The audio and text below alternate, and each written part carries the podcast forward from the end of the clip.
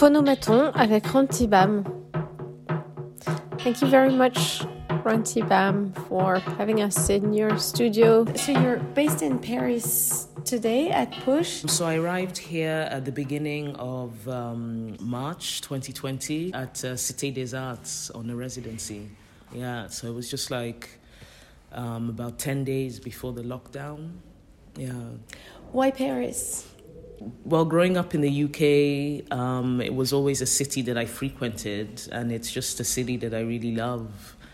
Um, it's always a city that kind of like drew me in. Um, sometimes I'd wander down the streets, like this is when I was uh, much younger coming to the city. Um, and just pretend that I was in the 1920s, you know, just walking around like at the height of Paris and its, you know, sort of cultural explosion, as it were.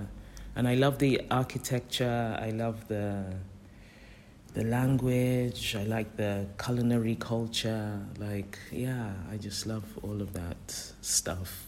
And yeah, Paris is just a wonderful amalgamation of of all these things: arts, food, the joie de vivre, hmm. as they say. Yeah. and so here so we are in the ceramics studio. Um, the, here is a multidisciplinary, so you, um, I share with another six people, and um, up, across from me there is a ceramic maker, functional ceramics, functional art, and then we have um, glass artist, um, someone who works with stone, with metal, with concrete, and like a researcher who works a lot with like earths, earths, different kind of earths. Yeah. Have and and so we are surrounded by uh, some of your works, which are all made of clay. um, have you have you always been working with clay? Has it always been the heart of your practice? Um, it has. So um, I, for, I did a bachelor's where I I knew that I wanted to make things. I knew that I had the impulse to create. However, I didn't know. Um, I was still exploring, and so my bachelor's, I felt like maybe also being a pra- pragmatic person, quite practical. I felt like I had to maybe study design and so my bachelor's was in indus- industrial design. And then that really didn't satisfy me at all. I felt like rather empty afterwards because I didn't have this immediate connection with the material. And back then, you know, things were had to be you know the materials used in the industrial design process are vastly different now. They've really evolved. Um, but back then, you know, things were still kind of static and rigid, and you had to be accurate to the millimeter and you know, I wanted to be more flowy and more like um, tactile and intuitive about things. And so after the bachelor's, I did a master's, and with my master's, it was in art theory, and it was a project based, research based master's. And in order to um, manifest or satisfy my hypothesis, I was using clay in a very conceptual way. And so after the master's, I fell in love with this material and I was like, you know, I really want to explore it more. I want to get to know it entirely, technically. And so I did, um, I undertook like a two year course, a two year part time course um, with some of the best um, ceramic artists in the UK. They were in the V&A museums, in all the magazines, publications, and, um, and it was just life changing. And after that course, it's just been a seamless journey where, you know, I'm just in love with this material as like a, I, I say it has like narrative, like storytelling and curative, um, healing powers. And, you know, for me, as somebody who's very um, shy about being out in the world, um, I feel like clay is an avatar of myself. You know, it's like a body that I put out in the world, sometimes more literally than than others. Yeah. I actually the first yeah. piece by you that I saw at the Galerie André Shipchenko in mm, Paris, mm, mm. Um, actually really looked at the same time as a kind of architecture and a kind of body, Mm. like an open body you Mm. could uh, almost imagine Mm. to get, in which you could almost imagine to get in. Oui. Um, and the works that are around us here um, also have that very uh, anthrop- anthropomorphic um, dimension, Mm. right? Yes.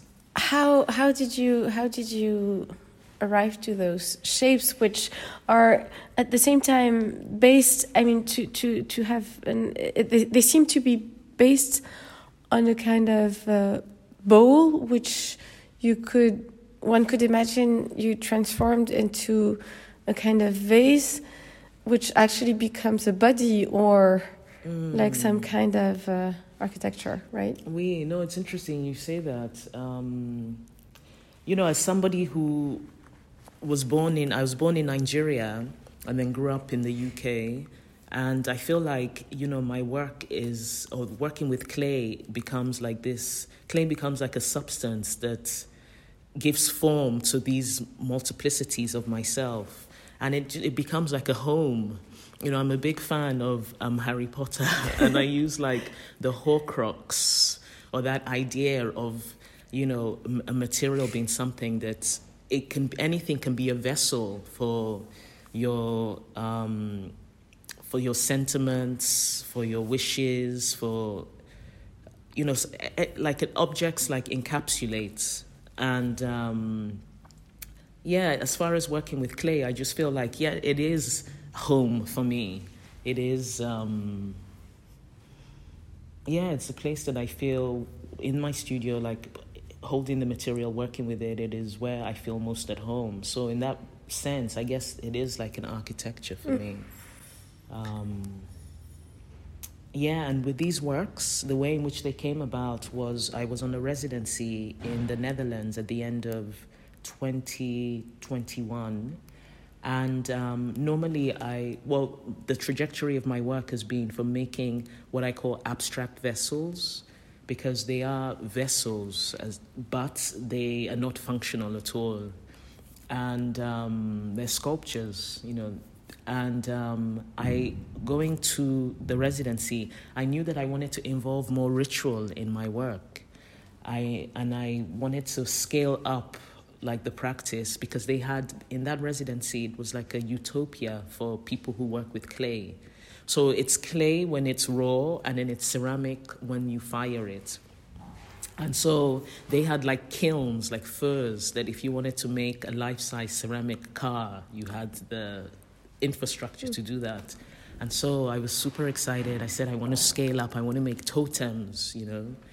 And so, in order to uh, facilitate the scaling up of my work, I had to um, I had to um, create like a structure, um, a column of sorts, and then I would. So, so this was the beginning, the facilitating the the, the scaling up, and um, and then I was just like, you know, I don't want to do what I was doing but I don't know what I want to do. and for a few days, I was like, I don't, I don't want to do what I was doing. I don't know what I want to do. Am I even an artist? You know. And then one morning, I woke up and at like 3 a.m. and then I went to the studio and I fell onto this column, because again, it's like I say, for me, it's it's healing. It's it's um, yeah, it's what gives me solace, you know. So I, it's like I just clung onto this clay, as in, you know, guide me, show me, you know, lead me to where it is that I need to be, mighty clay, and um, and from there, these new body of works were were birthed, and you know, I see them as like a manifestation of the devotion that I have to the material. So in that sense, for me, they're like this sort of votive offerings um, to to the the beauty and the grace in life that brought me into connection with this material that gives me so much joy and so much pleasure. And um, as I said earlier, you know, they are for me like avatars of myself, like being out in the world, because I something that I, I find challenging and I struggle with is that the more attention is given to your work, the more you attention is given to you as mm. the person behind it. Mm. And I've it's something that I I find a little bit challenging because I'm happy not to be out in mm. in the world as me, the artist. I'm I'm just very happy for my work to be out in the mm. world, mm. you know. Um, but yeah, I can understand that people are they, sort of curious. They actually, uh, I just, they actually actually made.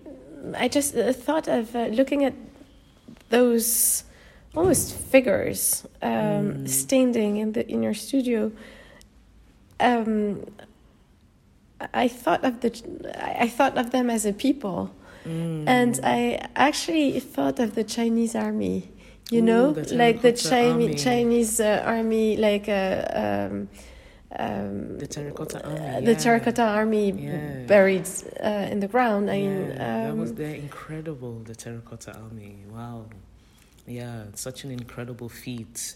Again, it's just like you know, this is the thing I because I'm very much a lover of art from the Renaissance because the way I feel like people really devoted themselves to art back then, you know, in the sense that they didn't have the technology that they had today to maybe like chip mm. away at marble. So, you know, I recently, not recently, a few years ago, I saw an exhibition at um, the Tate, and it was um, uh, Modigliani, who I just love, you know and um, he, they had some sculptures of his there, and I'd never seen his sculptures like in real life. And so it was just such a surprise, like walking around the exhibition and coming upon these sculptures. And when I came upon them, like I felt like a current went through me, and I was just like, "What is this energy?" and I felt like it was love, because the way in which the work was done, I feel like you had this man who had this piece of marble and then he kind of took a knee and said, I shall devote myself to bringing out whatever it, it is that I see that needs to be unearthed in you. And then chip, chip, chip, chip, chip, he just went about chipping away um, until, that was, until that happened. So for people back then, I just felt like there was a devotion to the work that, you know, does exist today, but rarely, mm. I feel. Mm. Yeah. I'm I'm curious about this probably piece of experiments that's on the wall of the studio in which clay seems to be weaved.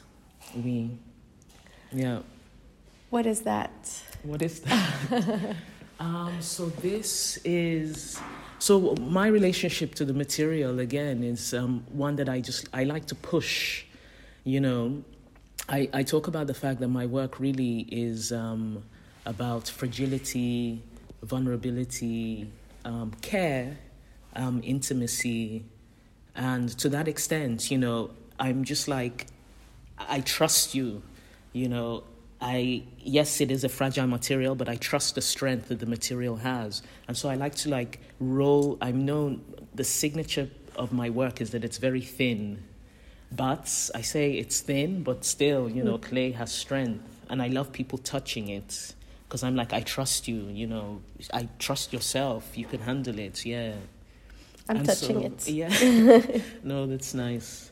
And so with this, it's, again, it's just, I, my work is also playful. So it's an amalgamation of all of those things where I'm like, okay, let's just play with this, let's push this, let's weave this, let's, you know, let's just see what it can do. You know, let's have fun. And yeah. we didn't speak about colors, uh, mm. though the, this little weaving of clay is uh, enameled, right? Um, or is it? So there are there is some bits that are highlighted with glaze, yes. Um, with the orange, blue, yellow, black, blue. Uh, yeah, there's colors. some purples. Yeah, some purples as well.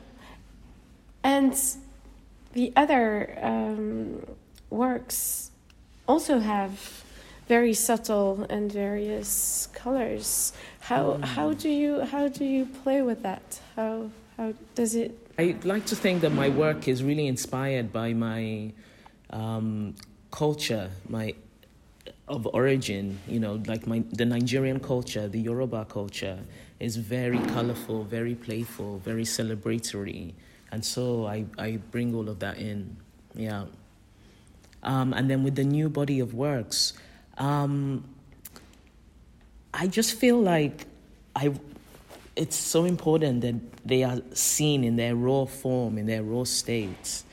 I mean, this is what the this is what the work is is wanting to be at the moment. I don't know. Maybe when it at some point it, the color might come in, but for now, like I just think it's really about the body. It's about earth. It's about.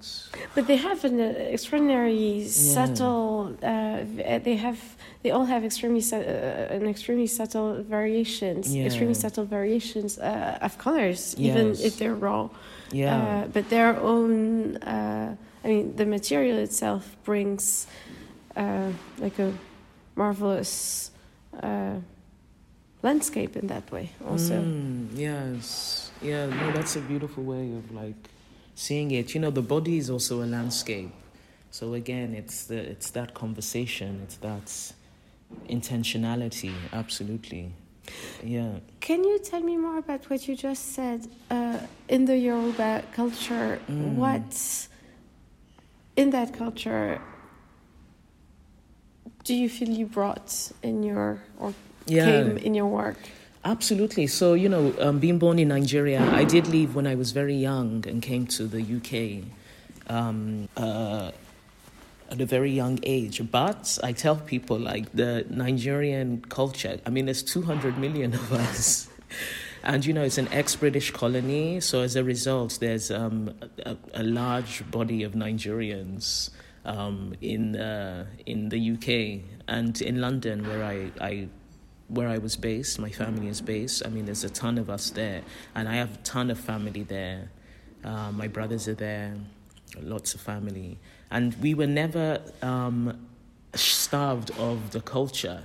You know, like Yorubas, Nigerians love to celebrate. So every single occasion was a was a cause for celebration and gathering, and you know we put on our finest. We have something called Aso-ebi, Aso-ebi means like um, clothes of birth, and that's the literal translation. But what it is is just um, when when there's a birthday, for example, you know, people, the family would come together and buy one particular um, pattern of cloth that everybody would then fashion into whatever it is that they wanted you know so you had maybe the, the, younger family members who'd make something contemporary like a dress or something and the older family members who'd make the more traditional wrap and buba um, and gele, mm. which is like the scarf that just goes up mm. into the sky. So it's just a very celebratory culture, very proud, and you know, color just is is part of that. You know, color is is a cause for joy. You know, or, or is a symbol of joy. Um, and I think you know, being yeah, as a result of being very present in my family, I definitely imbibed all of this. Mm-hmm. Yeah. And in terms, I mean, Yoruba culture is also uh, very strong. Yes, exactly. Uh, in terms of Absolutely. shapes. Uh, yeah. I imagine that has also maybe be an influ like a possible source of inspiration or um, or was it or not? I don't know maybe subconsciously like you know a lot of people ask me oh are you in, is is this person an inspiration for you? Like talking about various ceramic artists mm. or people who work with clay. And I, I one of a source of joy for me is like whenever my friends see anything clay they'll send it to me or they'll think about me and i love that I said to one of them, I was like, I'm so happy that you guys think about me when you think about clay. And they were like, well, we don't know anybody else, so, you know. I was like, oh. But um, so this to say that I'm not specifically inspired by ceramics or by people who work no. with clay as yeah. such. I am absolutely inspired by people who have a mastery of their craft. Like I'm, I'm obsessed with um, people who are building robots now. You know, um, just yeah, people who have a mastery of a craft is really what inspires me. So in that way, like maybe subconsciously, but with regards to like form or shape or something like that, I I'm not sure that it's yeah, it's mm. something. It's mm. not a direct mm. draw, yeah. as it were. Okay. Yeah. And are you familiar with the country now? I am. So I would say that in the last maybe six, seven years, as an adult, I've been going back at least once a year. Um, my parents are there, and um, uh, yeah, ton of family there. Like we are large and getting larger, and um, and there's just so much happening there. Like uh, as far as arts and culture, and I have a lot of friends who are like all of my friends there are very active in um, in creating like spaces to reintroduce people to traditional cultures and and um, spin it or present it in a very contemporary way. Even like old traditional music. Like I remember some of the first time I was going there, I would see these young kids, like teenagers, singing traditional music with their trousers down their bums and just like, you know, giving the, the flex. I was like, wow, you know and then just friends who are making beautiful clothes like using very traditional weaving techniques or even going to like the villages and working with like locals who still have these techniques you know that are just dying like because you know technology and what have you is like fast taking over. But really um, a lot of the diaspora have gone back and just and you know when you're diaspora and you go back to your country at least this is what i think you don't want to go back and have this superficial relationship that is something that you will find everywhere. You know, you go back and you want to go deep into your culture because you're like, ah, you know, what is this culture that I left? You know, what you know, what's going on here? Like, you're just intrigued, you're curious. A lot of my friends are like that. And so yeah, there's just been a lot of like unearthing, pun intended, of um yeah, arts and cultural traditions. Yeah. And then contemporarily, you know, you have like loads of um, institutions being built for, con- you know, contemporary works. And to like, recently, um, the Yoruba Cultural Center was open. And it's because the Yoruba culture is a very deep, very strong culture. So this center has just been opened in Lagos and um, yeah, beautiful things are happening there. It's a display of arts, you know, sounds, um, cloth, because we're very much, cloth is very big in our traditions, fabrics, you know, materiality, you know, symbols, um, the use of indigo, dye, you know, like all of these things are very sort of um, prevalent in the Yoruba culture, very important to us. And so it's so lovely that finally there's this space that has been built to encompass this and then to share this with the world.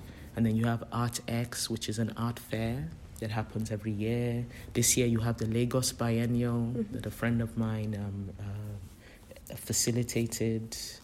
And yeah, just lots of wonderful, rich, traditional and contemporary arts and cultural things are happening there. I think it's so important um, what we put out into the world, the energies we put out into the world. I think it's so, so incredibly important. And I know for me, I definitely want to put out good, positive, joyful energy. And um, Clay remembers, Clay remembers everything. And so the fact that you're here in this space, you're feeling good, maybe you feel like dancing. for me, it's just a really wonderful thing. Yeah, and I'm, yeah, I'm happy to to have you here and to yeah to share. Thank you. Yeah. It was Phonomaton with Ranti Bam.